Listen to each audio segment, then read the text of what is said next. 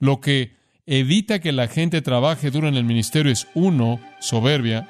Esa es una cosa seria, ¿no es cierto? Esa podría ser una excusa por no estudiar duro. La segunda será que realmente no crees en la palabra de Dios. La tercera es que pereza.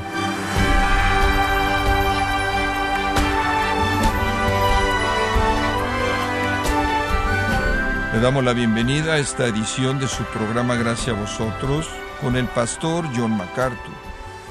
Cuando se trata de describir una iglesia saludable, hay muchos elementos que pueden ser considerados importantes, tales como la música, el estilo de adoración, tratar temas sociales, etc. Pero, ¿sabe usted cuál es el elemento más importante que una iglesia debe tener como prioridad? Conforme comparte su perspectiva del pastorado, John MacArthur nos muestra la necesidad fundamental de proteger el púlpito de mala doctrina. Esta es la serie titulada La perspectiva del corazón de un pastor, en gracia a vosotros. Vamos a retomar el punto en donde nos quedamos y progresar un poco a lo largo de esta discusión de la predicación. Comencé diciendo que si eres un pastor, eres un predicador sobre cualquier otra cosa, eso es lo que somos, eso es lo que hacemos. Somos hombres totalmente dedicados a desplegar la gloria de Dios mediante la exposición de la palabra de Dios. Entonces comencé a darles por lo menos un punto en mi pequeño bosquejo aquí y ese es perspectiva. Y la perspectiva es que la predicación debe ser tanto profunda como alta, debe ser tanto profunda como trascendente. Ahora permítanme en cierta manera ir más allá de nuestra plática de la perspectiva, la Biblia haciendo el contenido entero de nuestra predicación a la preparación. Debido a esta perspectiva, debido a que entendemos que tenemos una herramienta con la que nos vamos a comprometer de por vida, este es nuestro llamado, alimentarnos de la palabra de Dios y después alimentar a nuestra congregación como estilo de vida, debido a que toda la predicación verdadera debe ser expositiva, no todo mensaje debe ser un mensaje expositivo, pero toda la predicación verdadera, inclusive la predicación temática, debe ser el producto de la exposición. El predicador es, por lo tanto, llamado al estudio. Él es llamado al estudio en la preparación para predicar. Ahora, permítanme incluir un tercer punto aquí. Perspectiva, preparación, y sé que en cierta manera estoy desviándome un poco, pero esta es una de las cosas que haces cuando tienes mucho que decir. En cierta manera editas conforme avanzas en tu cabeza. Quiero hablar de paso. Quiero hablar de paso. Con frecuencia se me pregunta por qué me toma tanto tiempo cubrir un libro.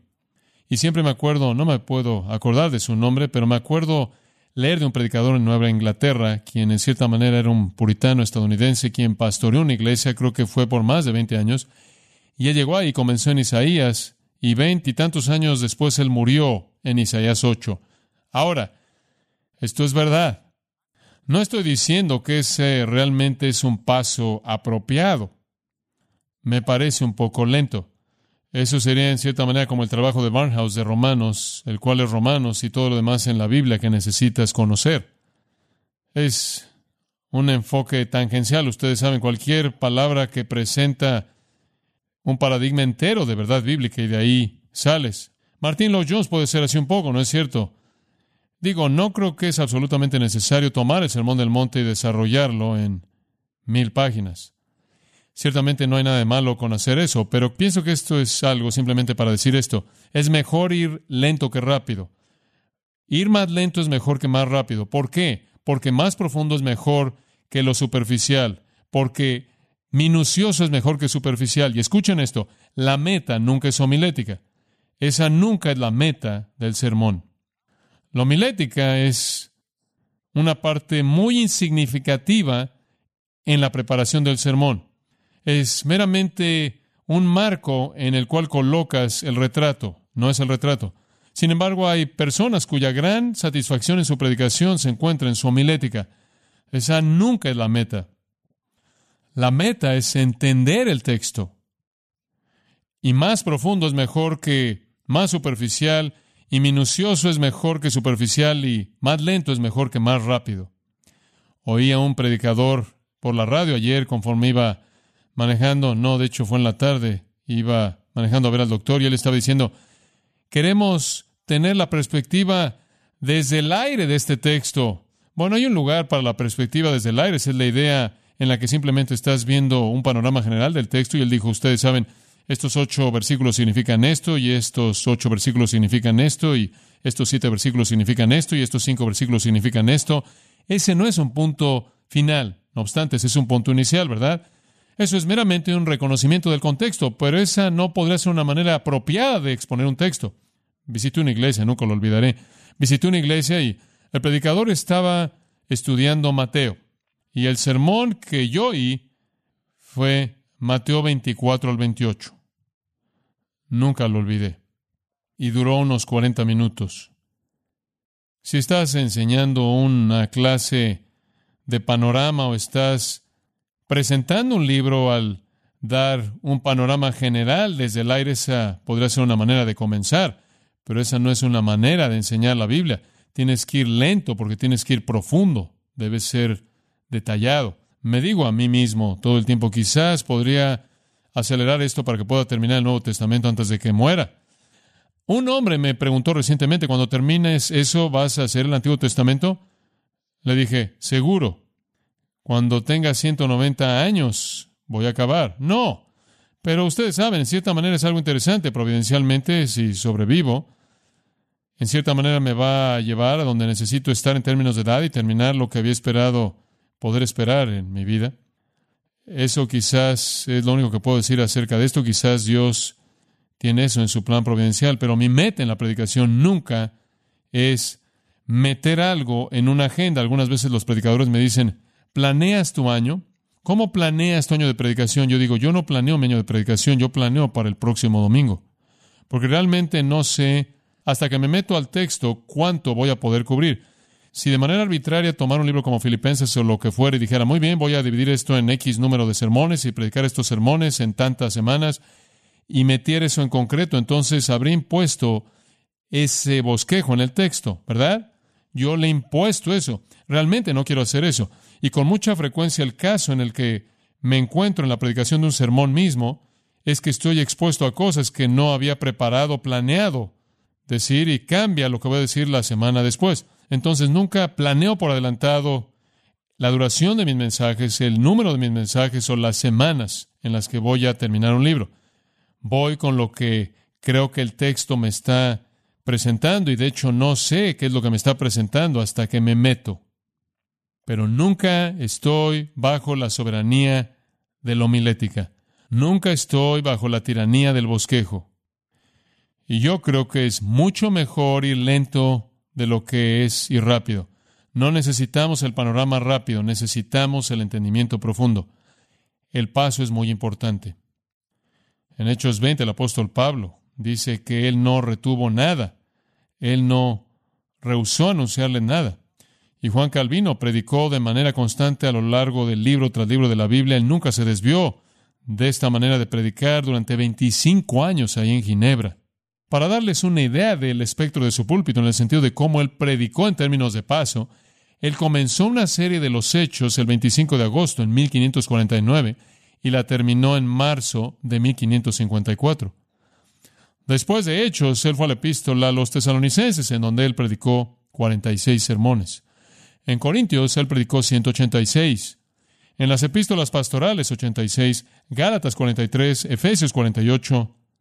Y él hizo eso hasta, debería decir, no sé exactamente cuándo comenzó eso, pero él terminó en 1559. Después, en la primavera de ese año, él comenzó la armonía de los evangelios y nunca la terminó. Cinco años después murió. Murió en mayo de 1564. Entre semana, durante esa temporada, él predicó 159 sermones de Job, 200 de Deuteronomio, 353 sermones de Isaías, 123 de Génesis y demás.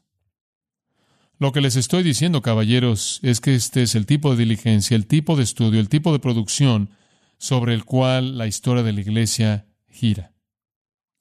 Alguien dijo, una de las ilustraciones más claras de este compromiso con la predicación expositiva fue una decisión consciente por parte de Calvino que en el día de Domingo de Pascua de 1538, después de predicar, él dejó el púlpito de San Pedro, fue expulsado del concilio de la ciudad, regresó en septiembre de 1541, tres años después, y allí es donde retomó la exposición del siguiente versículo. ¿Por qué es que él estaba tan comprometido con esto? Tres razones son sugeridas para esto por parte de John Piper. Él dice, tres razones son sugeridas para entender por qué es que él estaba tan comprometido con lo que Piper llama la predicación expositiva secuencial. Una, Calvino creía que la palabra de Dios es una lámpara que había sido quitada de las iglesias.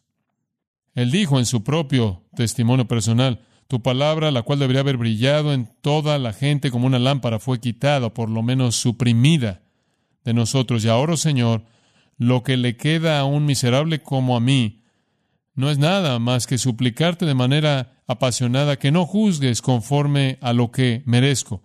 Ese abandono terrible de tu palabra del cual tu bondad asombrosa que tú me has entregado. Fin de la cita. Calvino decidió que la exposición continua de libros de la Biblia era la mejor manera de vencer lo que él llamó el abandono aterrador de la palabra de Dios. Este es ese tipo de tiempo, ¿no es cierto? Cuando hay un abandono aterrador de la palabra de Dios. Y la verdad triste es que hombres que han sido preparados para realizar exposición bíblica están uniéndose a aquellos que han abandonado la Biblia.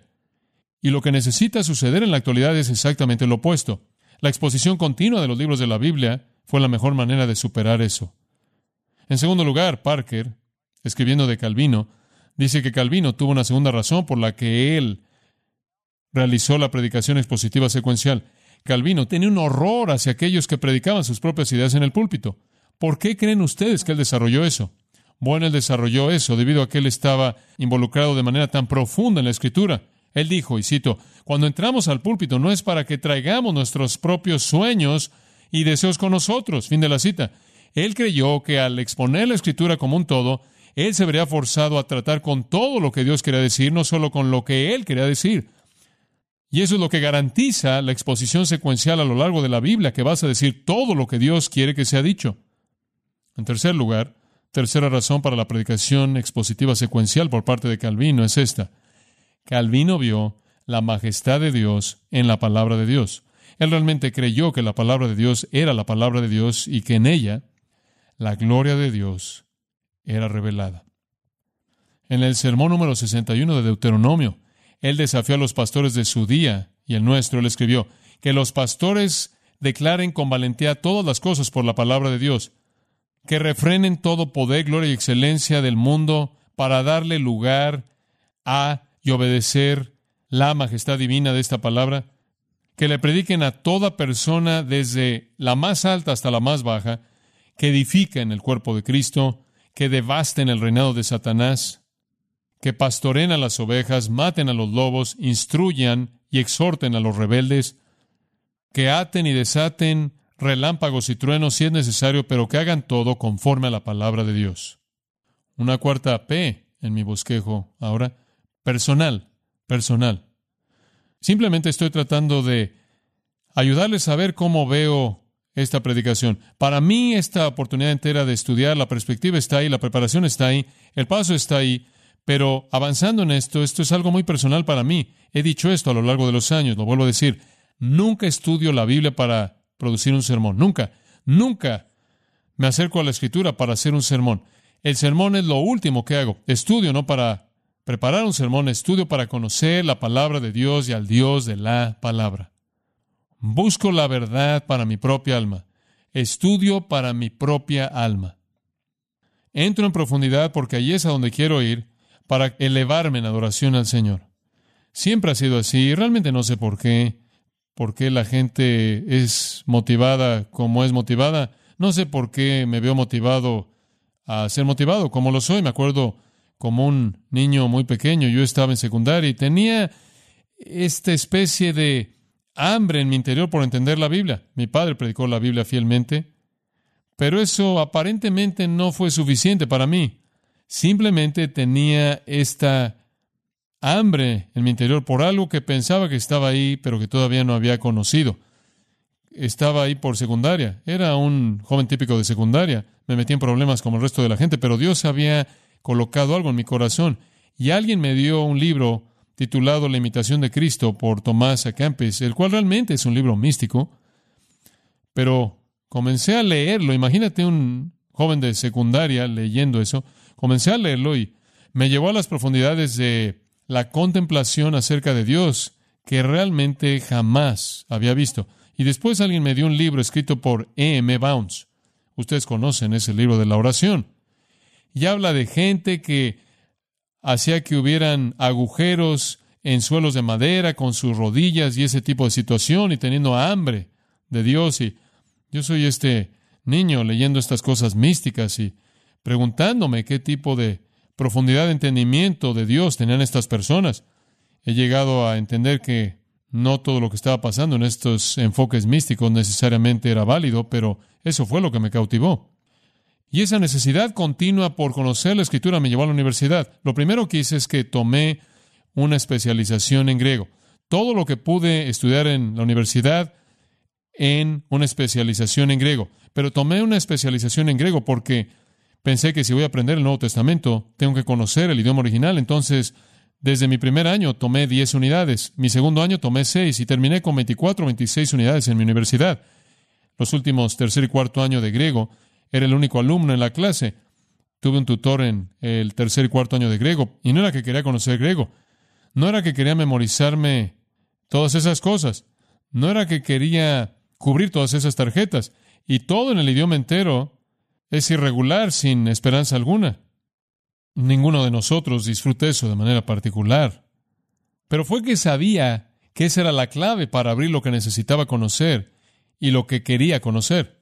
Mi corazón tenía hambre por conocer. Y después me fui al seminario y conseguí un libro titulado La existencia de atributos de Dios, escrito por Stephen Charnock, y me sumergí en eso al principio de mi seminario y todavía no he podido subir de regreso. Eso sigue y sigue y sigo. Digo, puedes ahogarte en eso. Eso fue simplemente algo que estaba en mi interior. Al mismo tiempo tenía todos los asuntos normales de la vida. Ustedes saben, estaba muy involucrado en todo tipo de actividades y demás. Pero en la, en la profundidad de mi ser estaba este apetito fuerte por conocer cosas y después me encontré con algún estudio psicológico cuando estuve en el seminario que decía que el deseo por conocer era más fuerte que el deseo sexual o el deseo por comer, de acuerdo con cierta prueba psicológica. Bueno, algunas personas podrán cuestionar eso, no estoy seguro que esté en una posición para decir eso, pero indica que es un deseo fuerte, fuerte, y creo que el Espíritu Santo lo había elevado en mi caso. Y entonces, cuando me gradué del seminario, yo, veamos, yo me gradué de la universidad cuando tuve 21, creo, me gradué del seminario en los, a los 24, entonces era demasiado joven para servirle a alguien de algo. Entonces ninguna iglesia me quería. No quería ser un pastor de jóvenes en particular porque quería exponer la escritura. En esos días un pastor de jóvenes, bueno, simplemente les estoy diciendo, en esos días un pastor de jóvenes te daban un balón de voleibol, ustedes saben, y te decían, tú eres el pastor de jóvenes. Planeé una fiesta en la playa. Entonces yo dije, solo quiero predicar, solo quiero predicar, solo quiero exponer la palabra.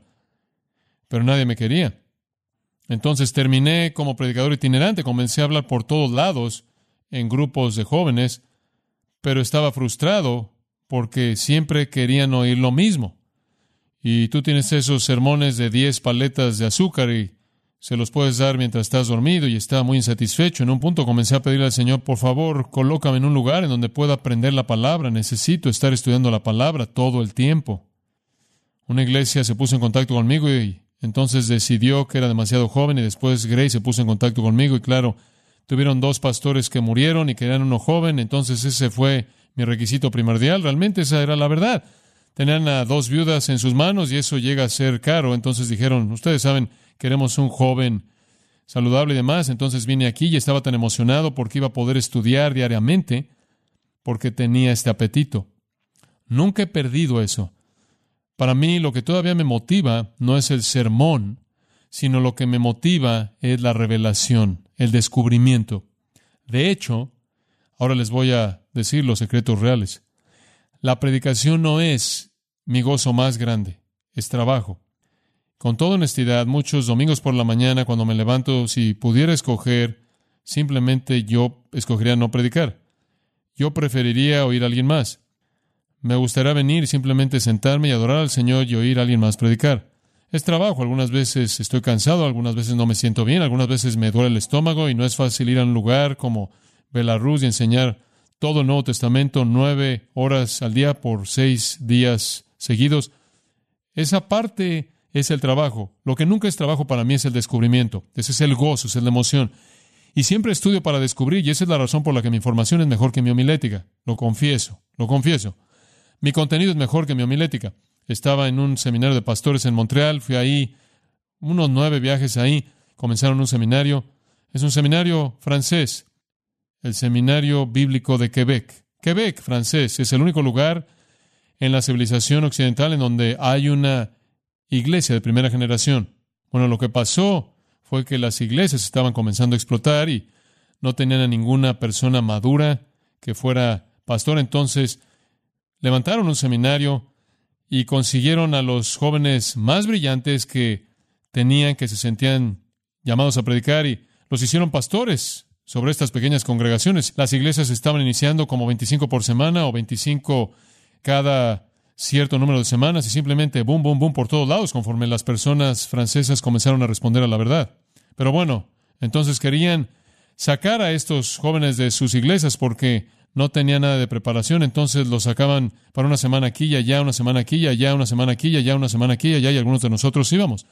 Don Carson, quien por cierto habla francés, porque él es de Quebec, él nació ahí, y yo y otros íbamos y tenemos estos hombres, estos hombres que eran cristianos bebés, quizás tenían cuatro o cinco años de salvos, eran el pastor y simplemente querían todo esto. Me acuerdo que durante una semana di una clase de predicación expositiva y les dije cómo hacerlo. Ustedes saben simplemente la manera de hacerlo y después tuvimos preguntas y respuestas en el día final. Y la primera pregunta, este hombre se pone de pie y dice en francés, con traducción simultánea, con, ustedes saben, con esto electrónico en el oído. Entonces me dice, él dice, Pastor MacArthur, él dice, Hemos oído lo que tienes que decir y hemos escuchado tus cintas porque podemos hablar algo de inglés y queremos saber por qué no predicas como nos has dicho.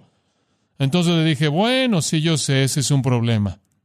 Ustedes saben, yo sé cómo organizar, nada más que no puedo superar la dinámica de la predicación y no quiero estar confinado por la homilética. Entonces, lo que comienza como algo que está bien organizado, que está preparado con cuidado, termina siendo una serie que anda por todos lados.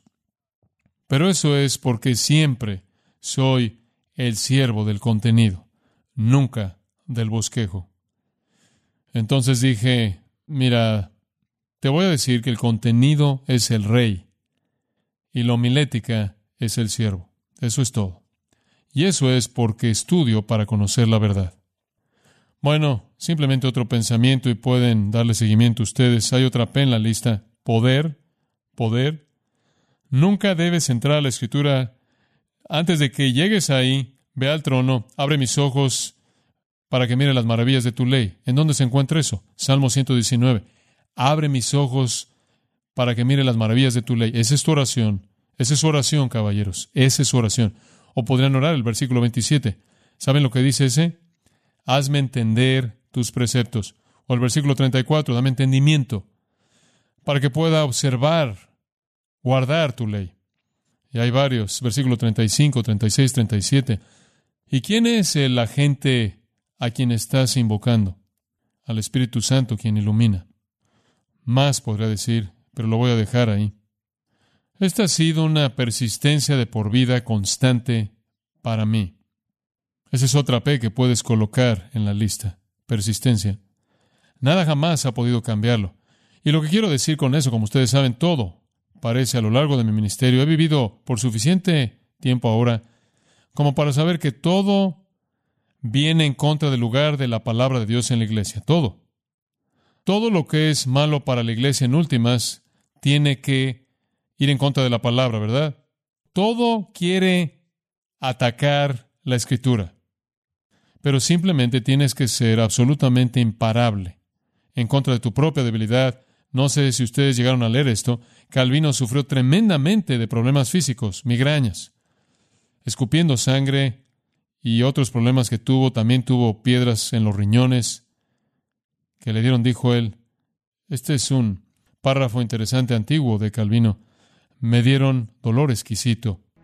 No sin las luchas más dolorosas fui librado y mi grado de sufrimiento en cierta manera fue mitigado, pero tan grande fue el tamaño de las piedras del riñón que me laceraron, y la hemorragia solo podía ser quitada por una inyección de leche. Él realmente sufrió. Sin embargo, él era tan imparable y tan persistente. Hay otra P, y voy a dejarlos trabajar en esta persecución. Ciertamente no puedo estar con algunos de esos hombres en el pasado, pero les voy a decir esto. Si predicas la palabra fielmente, vas a recibir una reacción negativa. Vas a encontrar algo de hostilidad. Pero el apóstol Pablo le dijo a Timoteo, tú pues padece persecuciones conmigo como buen soldado de Jesucristo, ¿verdad?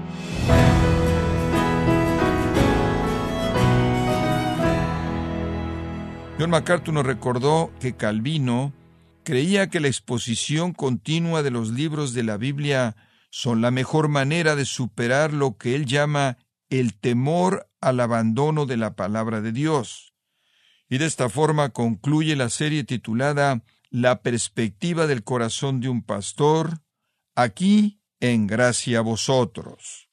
Y quiero recordarle, estimado oyente, que tenemos a su disposición el libro El Ministerio Pastoral, escrito por John MacArthur, donde nos enseña cómo pastorear bíblicamente a la grey de Dios. Puede adquirirlo en nuestra página en gracia.org o en su librería cristiana más cercana.